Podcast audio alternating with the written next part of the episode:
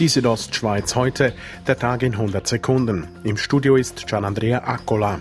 Ein Ja zur Sonderjagdinitiative am 19. Mai hätte langfristige Folgen für den Schutzwald, sind die Gegner überzeugt. Die steigende Hirschpopulation würde junge Bäume beschädigen, sodass sich der Wald nicht mehr verjüngen könne. Leo Thomann, Präsident des Verbands der Waldeigentümer, sagt, da muss man dann äh, künstliche Schutzbauten bauen, die sehr teuer sind, damit die Dörfer und die Straßen dann geschützt sind.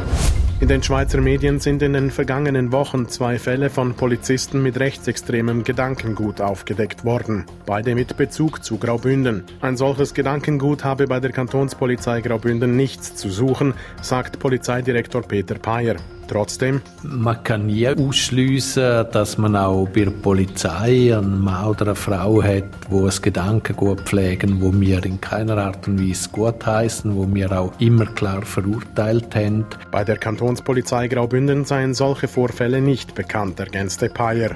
In Ander findet dieses Wochenende die 13. Gewerbeausstellung der Talschaften Schams, Afers und Rheinwald, MUMA, statt. Im Zentrum steht dabei die Digitalisierung. OK-Präsident John Michael. Wir brauchen die Digitalisierung, um können schaffen. Sonst wird es wahrscheinlich früher oder später nicht gehen, wenn wir uns nicht erschliessen und nicht gut erschlossen sind. Erwartet werden rund 5500 Besucher.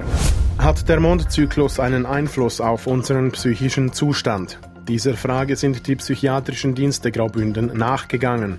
Sie kommen laut Chefarzt Raoul Gupta zu folgendem Ergebnis. Wir haben nämlich gesehen, dass äh, wir keinen Unterschied nachweisen können zwischen den Mondphasen. Für die Studie wurden rund 18.000 Personen untersucht.